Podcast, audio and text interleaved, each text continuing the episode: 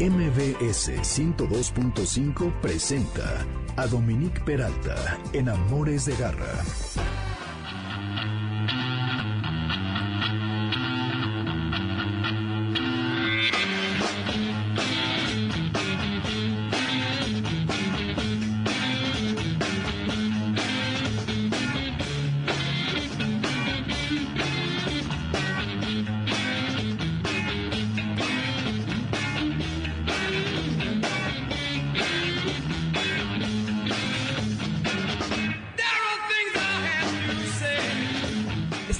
De la Radio, como podrán darse cuenta, porque no nos hemos coordinado todavía muy bien. Pero ¿cómo están, queridos Garra Escuchas y no Garra Escuchas que andan paseando por el cuadrante?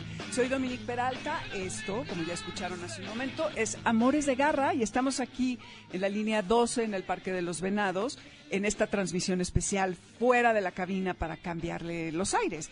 Y lo que estaban escuchando es eh, un obscuro lado B de Eric Burden y los Animals, que se llamaba primero Los Animals, pero pues ya saben, por problemas de copyright, etcétera.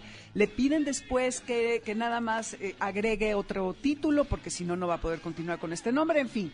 Y esta es la mejor, me atrevería a decir, banda de blues de Inglaterra, si no de las mejores. María Emilia me ve con cara de, mmm, qué fuerte aseveración. sí, esa es una fuerte aseveración.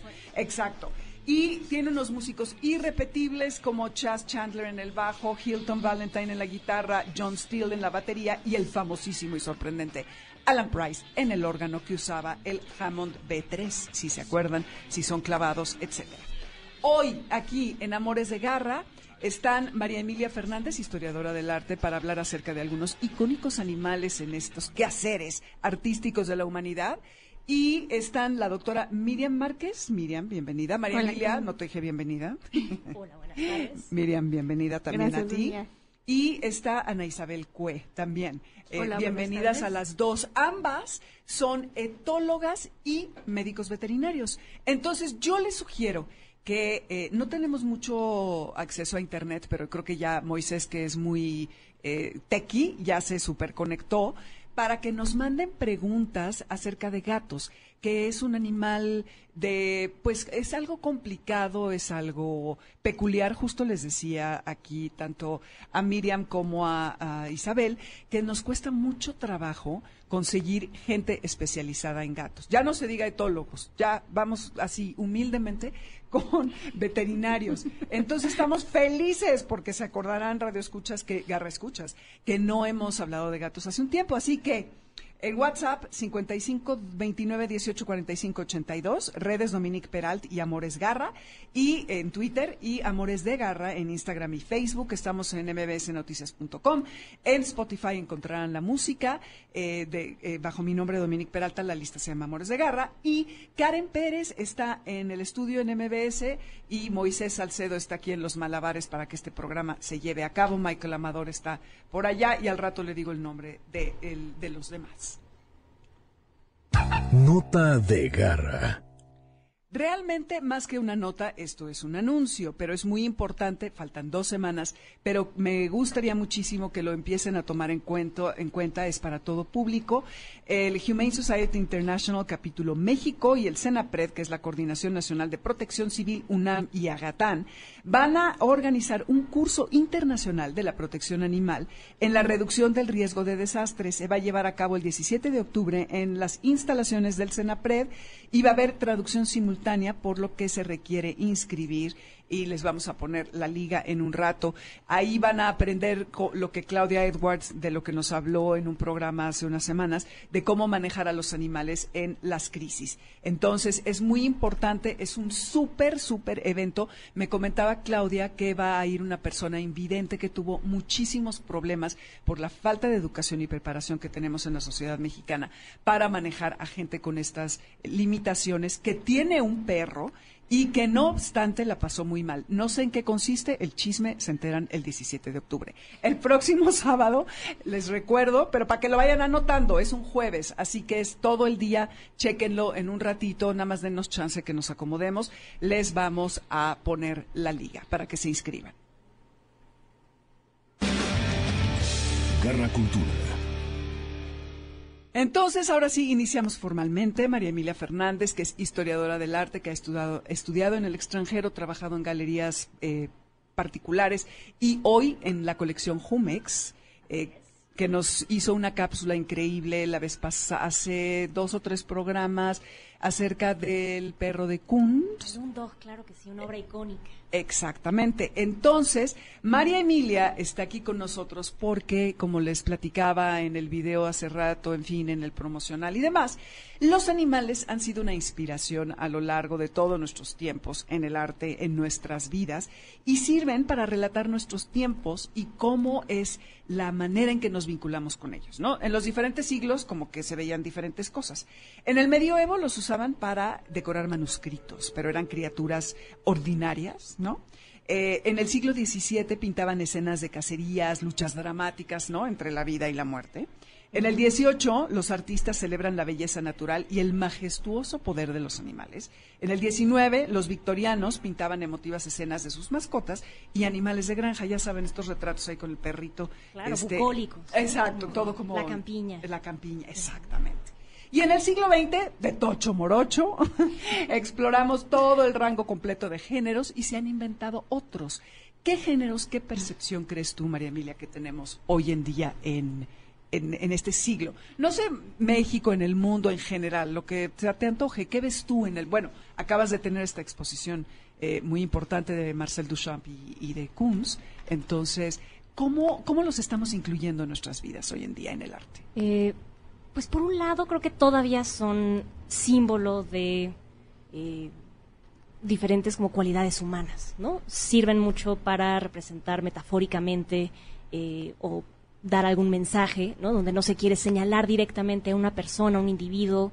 Eh, funcionan muy bien cuando se quiere evadir censura, por ejemplo, con, pienso mucho en, artistas chinos que a veces eh, utilizan los animales como para representar problemas y, y querer hacer una crítica sin que mm. tengan que luego sentir como el peso eh, de la crítica y de la sí, de la coerción. Exacto. Claro. entonces, eso por un lado. Y por otro, creo que también hay muchos artistas que están interesados en eh, empezar a los animales como, como símbolo de cómo nos estamos acabando el planeta también. Entonces, hacer obras que eh, reflejan cómo nos estamos acabando el, medio ambiente, eh, el entorno y demás. Entonces, aparecen de vez en cuando en la historia del arte, sobre todo en el arte contemporáneo, pero justamente creo que ha cambiado la forma. O sea, ahorita hiciste un recuento muy rápido de cómo los animales han estado presentes en, la historia, pero creo que hoy en día es muy distinto a cómo los veíamos anteriormente. Y sin embargo siempre han estado atados, ¿no? De la mano. Pero si regresamos, no sé, a las cavernas de Lascaux y de Altamira, donde era una mirada, pues entre como de adoración, éramos dependientes de los animales de una manera en que hoy en día hasta cierto punto no lo somos. Eh, creo que había ahí una relación muy distinta y se veía reflejada en el arte. Exactamente. ¿Algún eh, animal que te resulte particularmente icónico eh, en el arte? Hay muchos, ¿no? Pero ¿cuál sería tu favorito? ¿Y por qué? Yo creo que el perro. El perro porque ha pasado por cualquier cantidad de, significados o de simbolismos, ¿no? en algún momento eh, que te haga ver, quería decir como lo doméstico, ¿no? El hogar. Eh, la fidelidad, ¿no? Eh, la confianza. Se los retrataba mucho, no solo en, eh, en cuadros como retratos individuales, pero sobre todo como de pareja, ¿no? A los recién casados se los retrataba con un perro, ¿no? Símbolo también como de un, buen augurio para esa nueva vida que estaban empezando, ¿no? Ese compromiso que habían adquirido frente a la iglesia. pero también vemos perros que son como la versión como de la malicia, quizás hasta como, eh, como del instinto de sobrevivencia que todos tenemos, ¿no? tanto seres humanos como animales. Entonces también se volvían un símbolo de esa parte más animal y que tampoco podemos negar.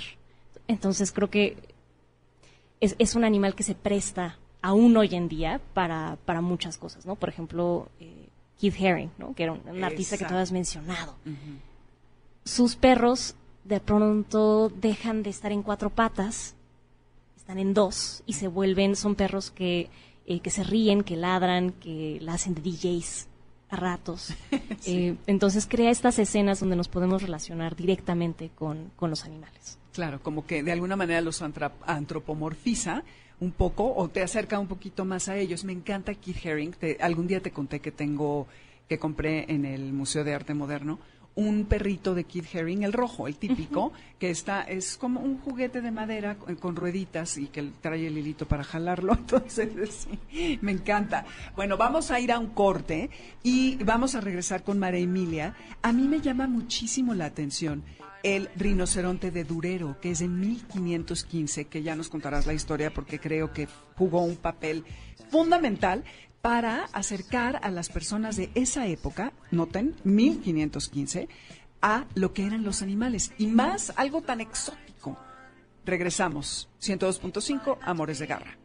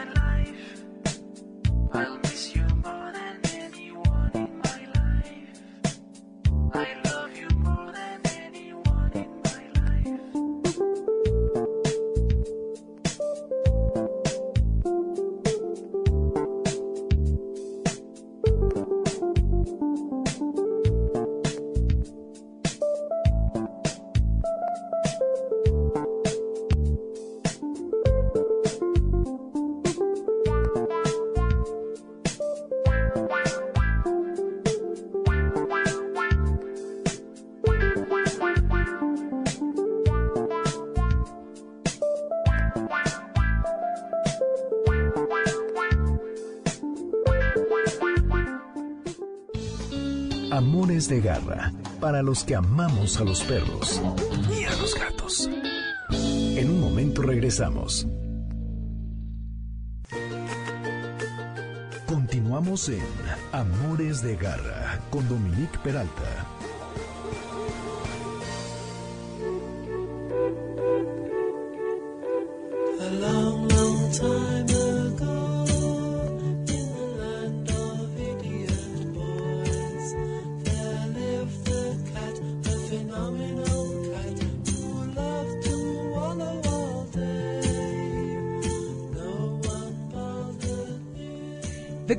Phenomenal Cats de 1968 y trata, son los hermanos Ray Davis, obviamente Ray Davis y Dave Davis, quienes cantan acerca de este gato, que es un gato que le gusta estarse revolcando en los árboles, que alguna vez fue delgado, pero viaja al viejo Hong Kong, no sé cómo era el nuevo, pero bueno, y entonces se da cuenta del secreto de la vida y decide que se la va a pasar en el festín, celebrando la vida, comiendo, se vuelve gordito y contempla la vida desde su árbol.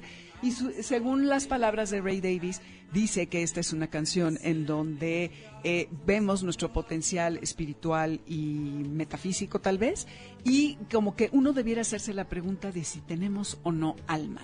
Y es la voz del gato durante la canción, eh, la hace Dave Davis, que es el hermano de Ray Davis, integrantes de los Kings, banda inglesa increíble, eh, que está activa y que hace eh, una gran diferencia en el mundo del rock.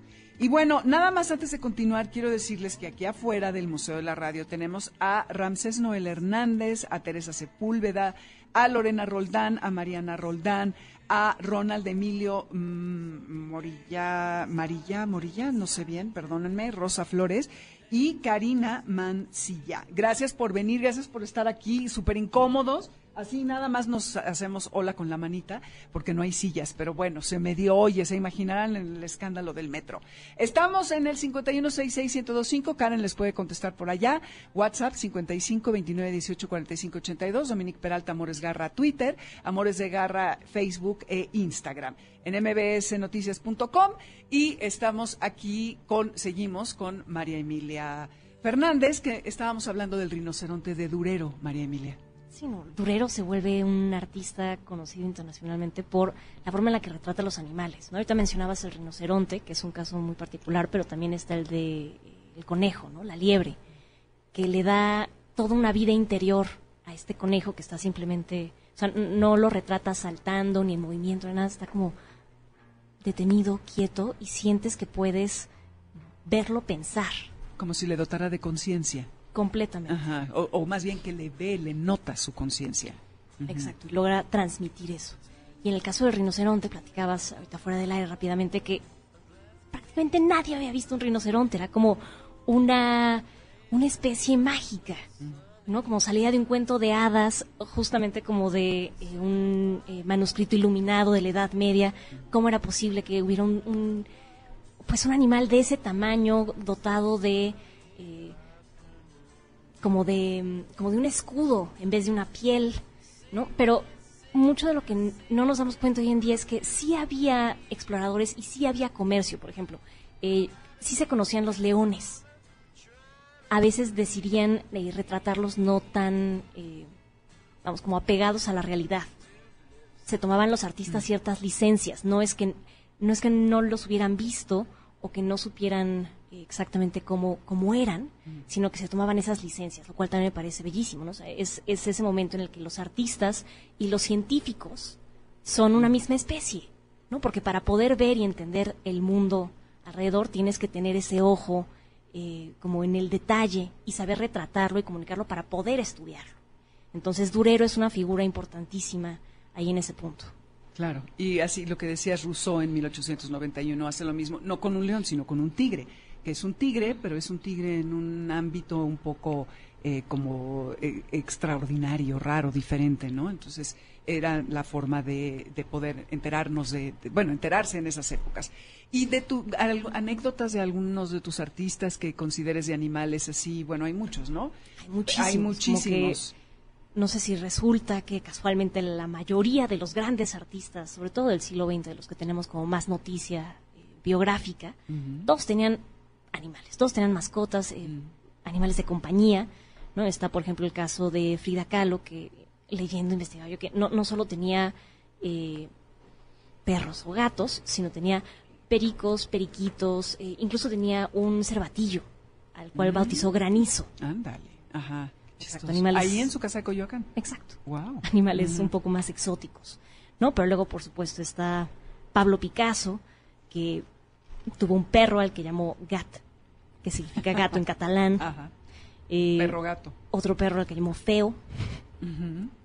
Eh, pero al final de su vida, prácticamente, digamos, la relación más estable que tuvo, porque tuvo muchos amoríos y demás, eh, fue con su perrito salchicha, Lump, que quiere decir como canalla o sinvergüenza en, en alemán. Y de hecho lo inmortaliza en un, en un dibujo que vemos reproducido muchas veces en Hay un camisetas. plato. ¿no? Hay un plato Ajá. Exacto. justo donde sale eh. Lump. Eh, está David Hockney, también fanático de los Dachshunds, de los perritos salchicha. Eh, Salvador Dalí, la anécdota de- me parece muy extravagante como su personalidad, por supuesto. Él no se conformaba con tener perros o gatos simplemente, sino que tenía dos ocelotes. Y un oso hormiguero. que Un oso hormiguero pasear que en sacaba a París. pasear, por Sí, no, supuesto. exótico. Él vestido con unas pieles maravillosas y paseando al oso hormiguero en una correa en las calles de París, saliendo del metro. sí, ¿no? hay una foto famosísima. Es increíble. Ese tipo de momentos sí me parecen muy, muy memorables. Y bueno, ya más hacia el arte contemporáneo, pensar en Ai Weiwei, ¿no? que hace poco tuvo su exposición en el MOAC. Eh, hay varios documentales de él en su estudio donde vive prácticamente con 30, 40 gatos que son los dueños del lugar, ¿no? Los que llegan al estudio, los únicos que se pueden pasear entre los dibujos. eh, y bueno, a Weiwei le encantan, pero el resto de su equipo tiene un poco que convivir con ellos, ¿no? Entender que esa es la modalidad a la que le gusta trabajar. Claro, sí. Muy bien, María Emilia, ¿dónde te encontramos? Eh, me encuentran redes. en y María Emilia en Twitter. Eh, en Instagram estoy como Emilianita. Siempre pongo muchas fotos de, de obras eh, y también de los montajes y desmontajes en el Museo Jumex. Eh, Tu y programa de radio. programa de radio los martes a las 8 de la noche en Horizonte 107.9 ahí en el Imer. eh, puros covers. Eso. Que ahora que escuchábamos canciones como esta de los Kings, creo que deberíamos encontrarle un, Un cover. un buen canción. cover a esa canción. Exactamente. Por supuesto. Sí, me parece muy bien. Pues aquí sigue María Emilia y comentará lo que ella quiera. Mientras tanto, ahora sí, Isabel, eh, eh, cuéntenos ustedes que son etólogas, que son veterinarias. Nada más quiero leer brevemente eh, su semblanza. A ver, Miriam Márquez es egresada de la Facultad de Medicina Veterinaria y Zootecnia de la UNAM, experta en comportamiento de gatos y perros y encargada de la parte técnica de SEDA. Sí. Y Ana Isabel Cue es egresada también de la Facultad de Medicina, realiza consulta privada en etología desde el 2004, tiene formación en etología de pequeñas especies y equina y un diplomado en flores de Bach y acupuntura. Mira, estás muy hipster, ¿eh? Entrenamiento con refuerzo positivo desde el 2000 en animales de zoológico, perros y gatos y psicoterapia, cursos asistida con animales y naturaleza en la Asociación Española de Terapias Asistidas. Entonces, Miriam, Ana Isabel.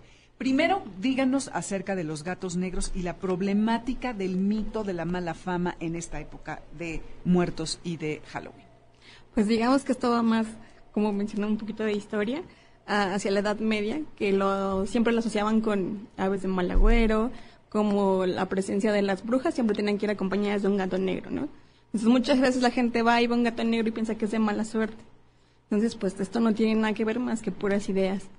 Por eso ahorita, justo en esta época, hay, hay muchas recomendaciones de médicos para que no los regalen, que se queden todavía un poco más en la clínica en adopción. Pasando este tiempo, ya se recomienda este, Regalar, regalarlo. o darlos en adopción. ¿Por qué? Exactamente. Porque lo utilizan mucho para rituales de magia negra. Ujú. Sí, que la gente piensa que, que se va a quitar la mala vibra o para cosas este un poco más extrañas, Yo ¿no? creo que al revés, ¿no? Como que atraerían más mala vibra. Claro. Si usan un animal. de esa forma. Ese, ese es justo algo que me gustaría comentar mucho, porque tenemos como diferentes modalidades para el uso de los animales en esta época. Por desgracia, por un lado vamos a hablar de la superstición. La superstición va a ser todo el año, ¿no? Los animales pueden ser incluso eh, asesinados los viernes 13, pueden ser asesinados diferentes épocas del año, solo que El se ha 14 visto. de febrero. Ay, por Dios, Los yo creo que sí, los colibríes y sí, mucho, ¿no? Sí. Pero vamos a hablar eh, también de que no solo la superstición va a ser lo que esté causando esto, también la diversión, por, por desgracia la diversión, ¿no? Muchas veces el reclutamiento en las pandillas tiene que ver con, eh, con la iniciación que los chicos hacen y tienen que conseguir un gato, principalmente en esta época, eh, eh, un gato negro la mayor parte de las veces, y si no hay un gato negro, utilizan cualquier otro animal, ¿no? Eh, también hay una forma que yo le estoy llamando un maltrato pasivo. Esta sí me tocó verla a los 16 años y no la analicé sino hasta hace muy poco, donde me invitaron a una fiesta hermosa de Halloween en, en el Pedregal. Y la señora había obtenido tres gatitos negros para adornar la fiesta y se le ocurrió soltarlos un día antes para que estuvieran ahí. Y la señora pegaba de gritos al día siguiente porque de tres gatitos dos desaparecieron y uno de ellos fue el que medio andaba en la fiesta y todo, y se nos hizo muy curioso, pero al fin y al cabo fueron animales abandonados, ¿no? Entonces tenemos que pensar que no, no es solo los rituales, sino todo lo que conlleva en esta época con los animales, perros negros, y hay algo, porque se habla mucho de gatos este, negros, pero también les voy a decir algo, los gatos blancos corren un peligro enorme, porque con ellos hacen rituales de purificación. No, no, qué espanto. Entonces, ¿qué pasa con la gente? A ver, aquí nos están escuchando. Miren, nos están enseñando un perrito aquí en el metro. ¡Qué bonito! Ay, no puede ser. Ahorita le sacamos una foto. Está divino. Divino, divino el perrito. Yo le saco la foto. Sí, por favor, qué belleza. Muy bien. Ok. Entonces, De los eh, gatos blancos, decías. Ahorita nos de, sí, claro, como rituales hasta de purificación, incluso en esta época. Mientras más blanco sea el gato, también no nos va a ir muy bien. Y comentábamos, este, pues hace unos momentos, ¿no? Eh, pues todos estos rituales y toda esta cuestión eh, realmente puede llegar a traer más la muerte. Si es muerte, pues yo creo que va a traer más la muerte, como bien dices, ¿no? Yo, eh, creo que se, necesi- se necesita mucho mejor hacer una contemplación de la vida y tratar al animal dentro de lo que es la vida para poder tener un ritual mucho mejor. Y aquí, de verdad, la gente que es tan supersticiosa quiere basar en la sangre de un animal, en quitarle o absorberle lo que está queriendo eh, reproducir, porque a final de cuentas lo hacen por diferentes cuestiones, eh, lo quieren hacer como para que tengan un buen año, ¿no? Y como bien dijiste, yo creo que esto más bien atrae más a la muerte que a la vida. Que a la vida, exactamente. Em, Miriam, hay, mm, los gatos son peculiares en su comportamiento y hay ciertos hábitos, pues, que son a veces difíciles de descifrar. Entonces, me gustaría que, eh, que que nos iluminaras un poco al respecto de su comportamiento. Por ejemplo, cuando se voltean y te muestran el trasero y paran la cola y la tensan, creo que es una invitación a la exploración. Claro que como humanos esa no es nuestra manera, ¿no? Pero cuando te hace eso tu gato, ¿qué tienes que hacer? Mira, como lo mencionas, hay diferentes tipos de comunicación. El del gato muchas veces pensamos que es un perro chiquito y lo queremos tratar como un perro pequeño y no es totalmente diferente el comportamiento. El lenguaje corporal del gato te va a indicar qué quiere hacer en ese momento. Por ejemplo, levantar la cola puede decir que está contento. Las personas que tenemos gato cuando llegamos a casa, lo que va a hacer el gatito es restregarse entre tus piernas, mover la cola porque le da gusto que llegaste, le da emoción. Y el que se esté restregando, ¿qué te está? ¿Por qué se restriega? ¿Es- ¿Tiene que ver con las feromonas? o Sí, algo? ellos liberan una feromona que se llama facial F3, que la liberan en la parte lateral de la, de la carita, en la parte frontal. Ellos la liberan cuando se sienten contentos, a gusto, es una zona de confort. Entonces, cuando lo hace en ti o en los muebles, por ejemplo, en los muebles lo hace marcando sus zonas de seguridad, donde descansa, donde se siente a gusto. Y contigo él te dice, ay, estoy muy contenta que ya llegaste, qué bueno que ya estás conmigo. Es una comunicación como de amor, de tranquilidad. No verbal. Exacto. Pero, por ejemplo, cuando están enojados, la cola es algo impresionante porque empieza a moverse como un látigo, ¿no? Y ya sabes que está enojado por algo. Y va a atacar, eh, se tienen que como arquear, ¿no? Sí, Y cuando se espanta, el pelo. se, se, se eriza todo el, el- el pelito de todo el dorso. Y bueno, es porque algo los asusta o los tiene estresados. También el, el gatito se estresa un poquito más, o, a diferencia del perro, es un poquito más notable. Cualquier cosa nueva en casa lo puede estresar. Por ejemplo, que llegue una persona nueva que no conoce. Entonces el olor, pues no es el, de- el que había en mi colonia, en mi casa, ¿no? El que tengo yo propietario y que tiene mi gatito. Entonces llega alguien nuevo y muchas veces corren como a esconderse y están como observando. Entonces él solito tiene que tomar la confianza para acercarse, olfatearlo. Hay veces que llegan, si no le agrada o pasa algo que los asusta, llegan como a, como quererlo morder o a bufarle. Mm, que es Pero bufarle. Cuando lo hace ese, Ok. ese, ese bufeo que, que es muy típico de Sí, los de los gatos, gatos, pero es la forma en la que se comunica, ¿no? Entonces Claro. hay que darle su tiempo para que empiece a, a quererse acercar por sí solo. También lo que podemos hacer ahí, porque la doctora sabe mucho del refuerzo positivo, tal vez ofrecerle algo que le guste, por ejemplo, las feromonas sintéticas, te las puedes colocar en la parte de las piernas, que es esa misma feromona F3. Entonces tú le estás diciendo que soy una persona segura, estate tranquilo, no te voy a hacer absolutamente nada. Entonces ya con eso podemos empatar un poquito la comunicación del gato con este con el Con ser humano. persona. Exactamente. Isabel, eso te iba a preguntar. Nosotros los podemos ayudar a que eh, sea más fácil el trámite de aceptar a una persona extraña o hay que dejarlos que solitos se acerquen. Este, por supuesto que se les puede ayudar. Eh, hay una serie de, de tips, de elementos y demás.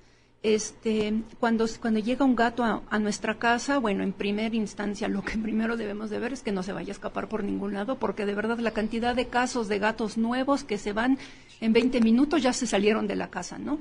¿Por qué? Porque se sienten asustados, sienten que esto es desconocido y demás. Entonces se les recomienda a las personas que van a adoptar un gatito que eh, si el gatito puede permanecer todavía un día en el lugar de adopción, pues llevarle un suéter o llevarle algo que huela a la persona que lo va a adoptar. Eso ayuda mucho y que lo empiece a asociar con recursos como la comida. Eh, eso a la hora que nosotros traemos a nuestro gato a la casa, pues va, va a empezar y va a decir, bueno, ok, esto suena conocido. Digo, acá no suena, huele. Entonces esto me huele conocido y eh, sobre todo tienen que pensar en tratarle de hacer un espacio muy silencioso, muy quieto, una cosa muy tranquila. No se trata de abrirle la jaula al gatito y que tenga que abrir tres, este, y que, y que vengan tres niños corriendo de, No. ay, tu gato nuevo. No, Sí, no, no. Esto, esto, es así. Hay algo que se llama vía de escape. Y eso Con eso vamos a regresar. Vamos a un corte, esto es Amores de Garra, no se vayan, seguimos. Hoy estamos hablando de gatos y arte. Hace mucho que no hablábamos de gatos, entonces quédense, quédense. Volvemos.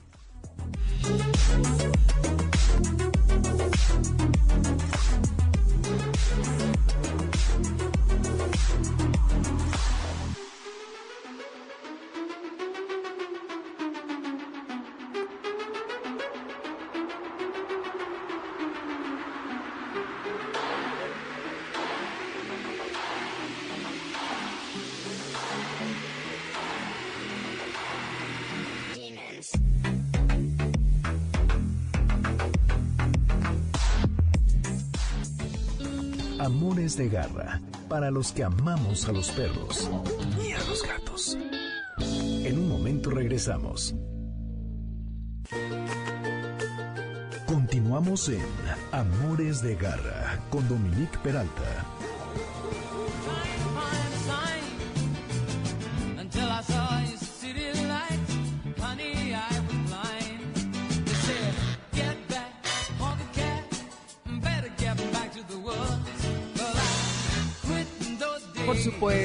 No puede ser nadie más que Elton John, con esto que se llama Honky Cats. La letra es de Bernie Taupin, que ustedes saben que es el, su compañero, colega, cómplice, como le quieran decir, eh, más afamado.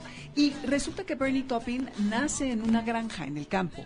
Y claro que a él no le gusta la vida de la ciudad. Y esta canción, cuando habla del cat, ya saben que en inglés se refieren al tipo, a, a un sujeto como cat, he's a cool cat, o honky cat, y así, está hablando justo de eso, ¿no? De la vida en el campo, de la vida en la ciudad, que a él evidentemente, y queda claro a lo largo de la canción, lo que le interesa es la vida en el campo. Esto lo graban en un sitio que se llama el Château de Rouville. Pero después, esto es en 1972, por el, éxito que tiene esta canción y la historia de que el disco se grabó en este castillo, después en vez de decirle de Roville, le dicen el Honky Chateau. Entonces ya ven el poder de la música para renombrar los sitios. Esto es Amores de Garra, yo soy Dominique Peralta, 5166125. Karen Pérez está en la cabina, ella les contesta. Nosotros en el Museo de la Radio, aquí en el Parque de los Venados, línea 12. Dudas, escríbeme a WhatsApp 55 29 18 45 82. Redes Dominique Peralta, Amores Garra en Twitter y Amores de Garra en Facebook e Instagram. Estamos también en línea mbsnoticias.com y el podcast se sube el lunes. Cuidados de garra. Nos quedamos, Isabel, en, eh, en la ruta de escape. Sí, este, ya habíamos comentado, se tiene que tener la casa perfectamente cerrada. Perdón, esto es cuando llega cuando un animal llega nuevo. un animal nuevo, Gato. principalmente adoptado, un gato. ¿Qué es una vía de escape? Una vía de escape es que le permitas al animal que se aleje de ti, que se aleje de ti, que se puede esconder. Si quiere pasarse horas o un día encerrado en un closet, lo tienes que dejar. Tiene que haber cero estrés. Tú vas a colocar de preferencia dos utensilios de agua en diferentes lugares. Uno puede ser a nivel del suelo, el otro sí les pido que sea un poco más elevado en una mesa. Este, de igual manera, el alimento que el gato pueda acceder a diferentes superficies, diferente altura. Esto se le llama aumento del espacio psicológico, que el animal no esté únicamente a nivel de piso o a nivel de lo que viene siendo un sofá. No, sino que ustedes prevengan esto, déjenlo que se trepe, eh, tal vez este, algunos guacales hermosamente pintados. Hay muchas ideas en internet. Esto tiene mucho que ver eh, para disminuir el estrés en los, en los gatos.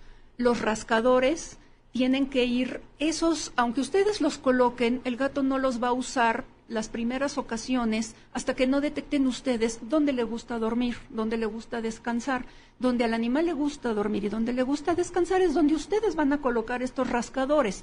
No pueden esperar que utilice el rascador a medio metro si, si, si el animal está rascando o ya comenzó a rascar su sofá. Lo que tienen que hacer es colocar una superficie de alguna tela eh, que le, que le guste mucho al animal, sea yute, sea mezclilla o lo que sea, y lo van a colocar encima de donde está rascando en el sofá para evitar que lo destroce, ¿de acuerdo? Y por favor no se les olvide llevarlo al veterinario cuanto antes, sus vacunas, su desparasitación y un muy buen seguimiento. Eso es muy importante. Ok, fuera del aire, María Emilia Fernández, nuestra historiadora del arte, estaba diciendo que tuvo su gato, que se murió hace después de 17 años. Muy buena vida, Wineta. Eh, Wineta, exacto. Y entonces ahora quieres un gato y le preguntabas, ¿qué le preguntabas a Miriam? Pues es que, como buena millennial, que apenas Exacto. por primera vez vive sola, estoy muy emocionada, pero tengo un departamento muy pequeño. Eso es mi cuarto, una sala comedor muy chiquita, cocinita y bañito. Si no es un espacio demasiado pequeño para traer un gato. Sin- o sea, entiendo que un perro sí se volvería loco, pero esta idea, no sé si es mito o no, de que los gatos eh, pueden existir y- y ser felices en espacios más pequeños. Sí, claro, como lo vas a adaptar desde pequeño, él se va a adaptar a, a- a tu departamento. Siempre y cuando tengamos los recursos necesarios, ¿no? Te mencionábamos colocar repisas. Justo te lo Ah, le está enseñando busqué. unas fotos, ¿ok? Entonces, el poner repisas, él tiene dónde moverse, dónde escaparse, el rascador que mencionaba, sus platos de agua, de comida, su arenero, eh, juguetes. Incluso hay ya, por ejemplo, las llantas que ya no utilizan, las forran de este, como lazo, para que se eche o empiece a rascar. Entonces, si lo adoptas desde pequeño, tú lo vas a acostumbrar a, a- a tu medio, ¿no? A tu departamento, a tu habitación. Entonces, no hay ningún problema porque el, gato el gato se adapta muy fácil. Oye, Miriam, ¿y sería mejor tener dos gatitos en lugar de uno para que tenga compañía o, o- Sí, sería, es también, sería muy bueno, porque sí se acompañarían, pero hay veces que también por cuestiones de tiempo o economía no se puede. Entonces, por ejemplo, podemos hacerle el hogar un poco más agradable a él, ¿no? Por ejemplo, yo mencionaba, a mí me funcionaba mucho, yo lo utilicé con el mío, con eh, las feromonas sintéticas. Eh, las puse y, por ejemplo, yo trabajo todo el día, entonces las dejo y ella se queda contenta, ¿no? Igual cuando recién la, me la regalaron, eh, pues era una cositita súper chiquitita. Igual, se adaptó muy fácil, el departamento también es pequeño, entonces ella tiene su, su parte de la casa preferida, que es una ventana con un tapetito donde toma el sol. Entonces ya sabemos cuando nos levantamos que despertamos y ahí está acostadita. Entonces llegamos a la casa, ya sabe que tiene como estos juguetes que son como de varita y liga, que cuelgan y hacen ruiditos. Bueno, es su fascinación. Feliz. Ajá. Pero, me acabas de enseñar unas fotos, o sea, parece una ciudad entera. La que, le, exacto, Sí. la, la que le construyen al gato en las Sí. paredes, en el techo. Sí. Estás efectivamente triplicando el espacio para el gato. Está increíble. Sí, tienes una opción es más. O el gato o tú, mi querida María Emilia, ya tienes que decidir. Claro, un sacrificio mayor. Exacto. Sí. Ay, pero sí. Mira, por ejemplo, y la verdad es que, por ejemplo, poniendo las repisas no nos quita espacio a nosotros, ¿no? Tú puedes tener tu sala y al lado unas repisas y él tiene la forma de ejercitarse, tomar el sol, estar a gusto y, y tiene bienestar tu mascota. Y no te limitas al no, no tenerlo, ¿no? O limitarte por eso. Pero a ver, tú puedes ponerle las mejores repisas, la llanta forrada y al gato le vale gorro. Entonces, ¿cómo lo haces que se apropie de esos gadgets que le estás poniendo alrededor? Ok. Este, ¿Puedes incentivarlo un poco con estos juguetes?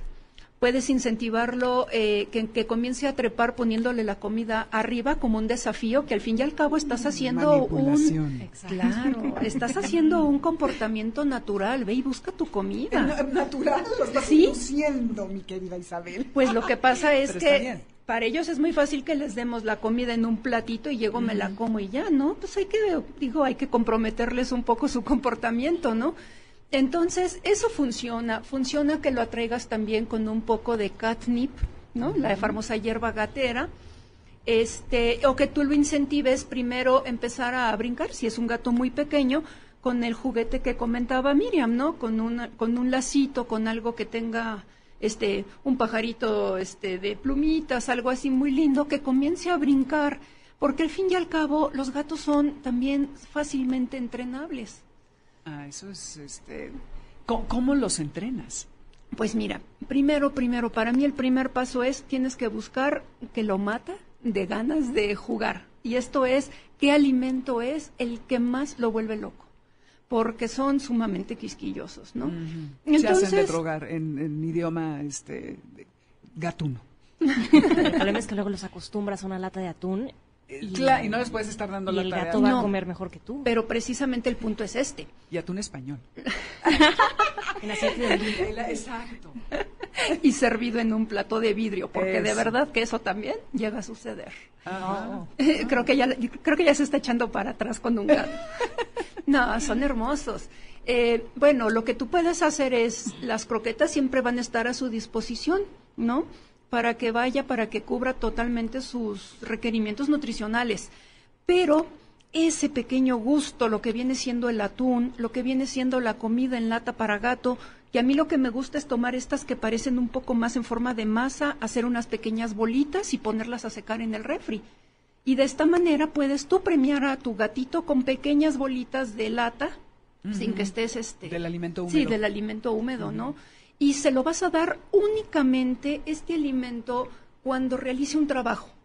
El problema que comentabas de que luego ya no quieren comer otra cosa es que le empiezan a meter otros alimentos cuando no está el gato trabajando.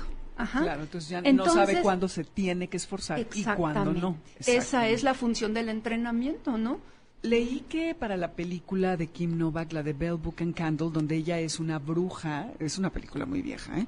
Este, y tiene a su gato negro, tuvieron que tener, no me acuerdo, ¿eh? 22 o 25 gatos, porque el gato aprende a hacer una cosa una vez, según leí. Entonces me sorprende que, que digas, hay que tener yo creo que mucha paciencia, ¿no? Para, para poderlos No, lo que pasa es que yo creo que no estaba tan de moda el refuerzo positivo en Mm. esa época para entrenar a los animales, porque ahorita te puedo asegurar que los gatos te pueden realizar varias funciones, Ándale, sí, mira. varios ejercicios. Eso está bien. ¿Qué gato icónico eh, te viene a la mente de algún artista que te llame la atención, María Emilia? Se acaba de morir el Grumpy Cat. Bueno, es- no, no sé si eso es arte, pero ves que es un gato muy famoso. Pero es- está Garfield, que es arte pop, ¿no? Eh, Claro. Por ejemplo. Pero no sé si tienes algún gato por ahí que se te ocurra. Si no, piénsale y ahorita nos interrumpes y nos dices. Lo voy a pensar. Piénsalo. Porque, o sea, sí, el arte sí.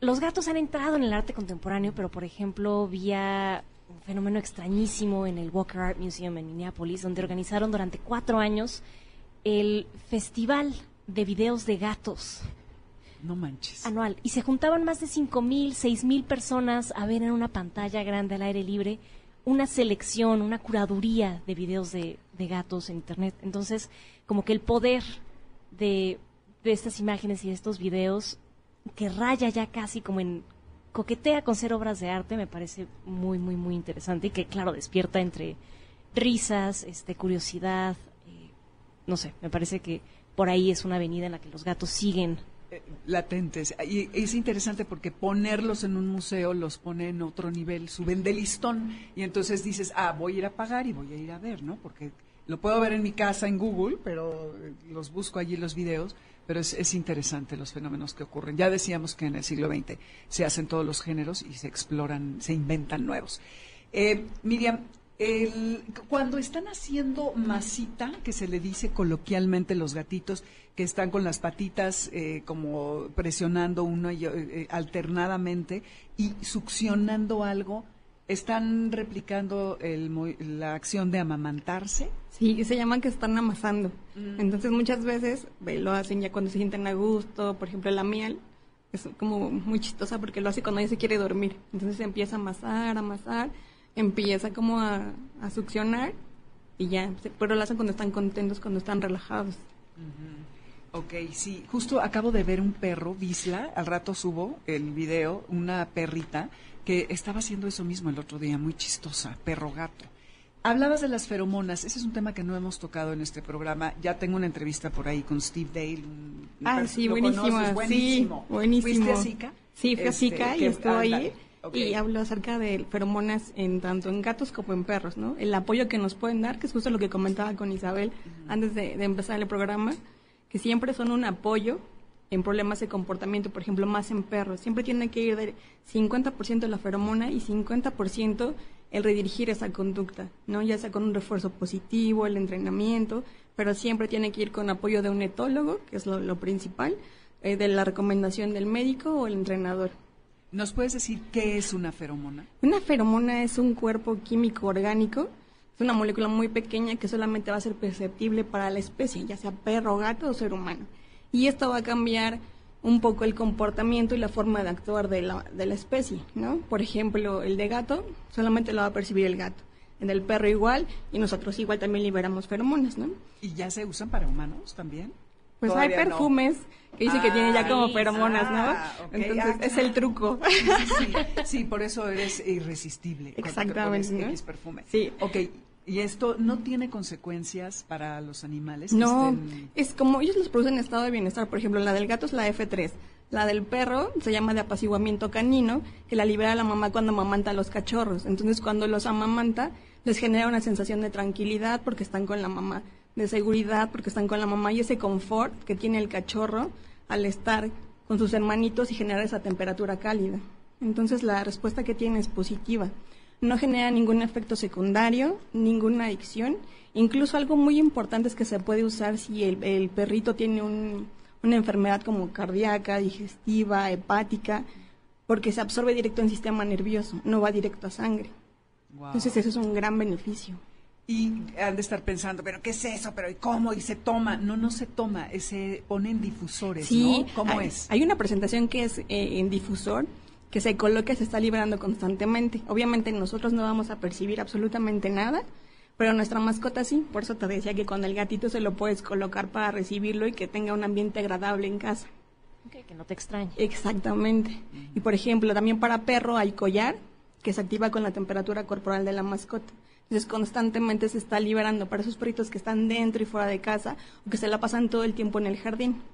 Cuando recién lo recibes, pues el, perrito tiene un comportamiento de llorar las primeras noches porque lo separas de la casa donde estaba, la mamá, los hermanitos y esto le ayuda a tener un poco más de seguridad y adaptarse muchísimo más rápido.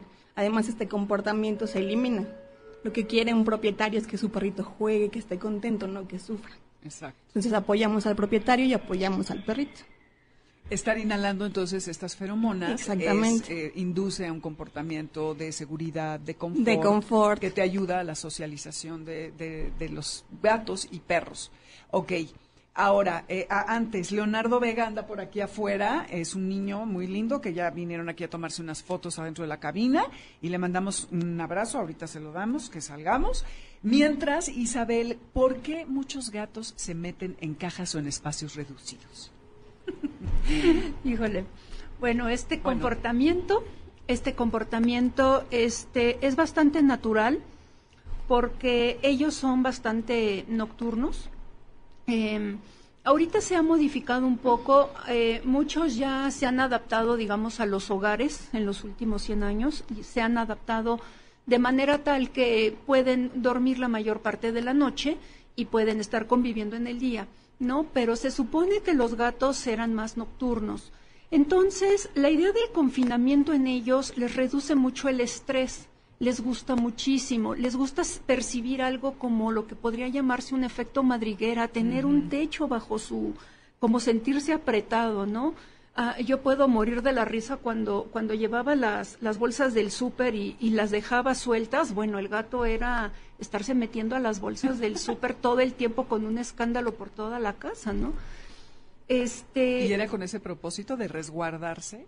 eh, Sí, de resguardarse, de hacer bolita Ah. un tiempo. Bueno, como, como dicen, hay muchísimos videos de cómo llegan a meterse de veras en espacios tan reducidos.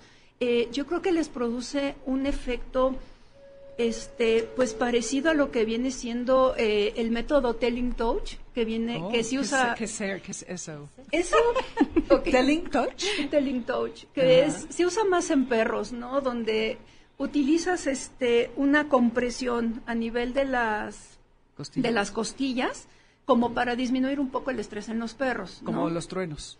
Eh, Digo, los cohetes. Sí, sí, Ajá. nada más que esto tiene todo, bueno, es un poco más complejo, ¿no?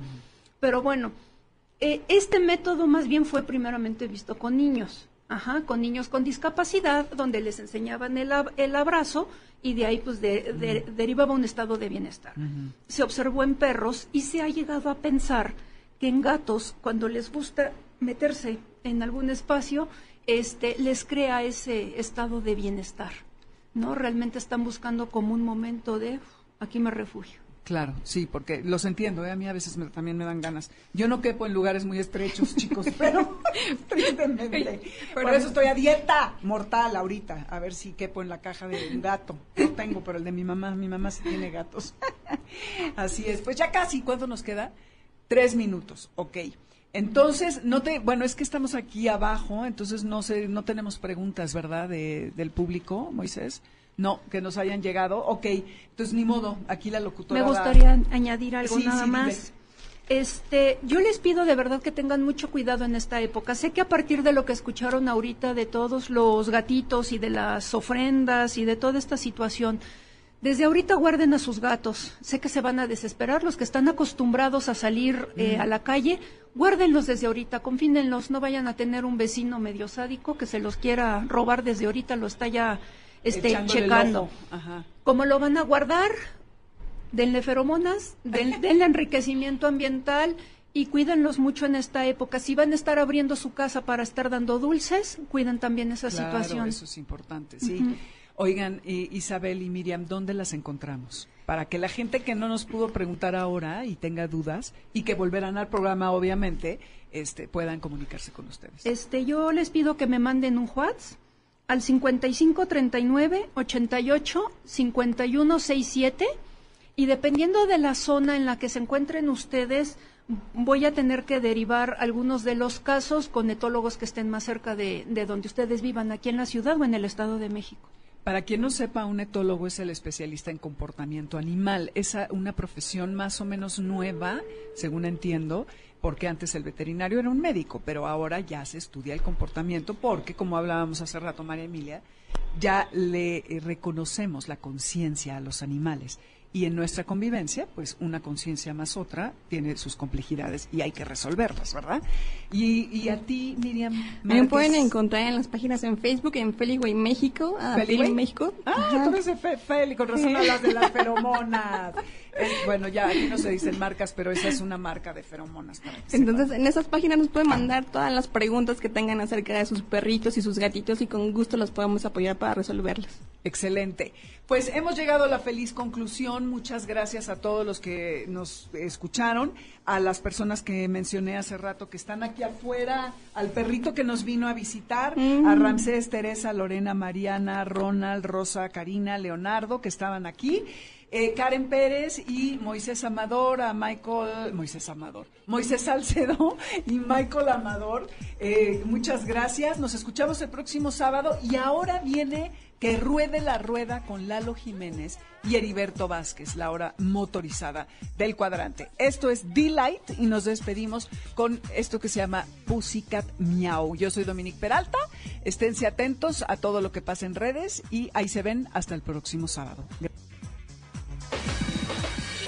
MBS 102.5 presentó Amores de Garra con Dominique Peralta. Te esperamos el siguiente sábado a las 2 de la tarde por MBS 102.5.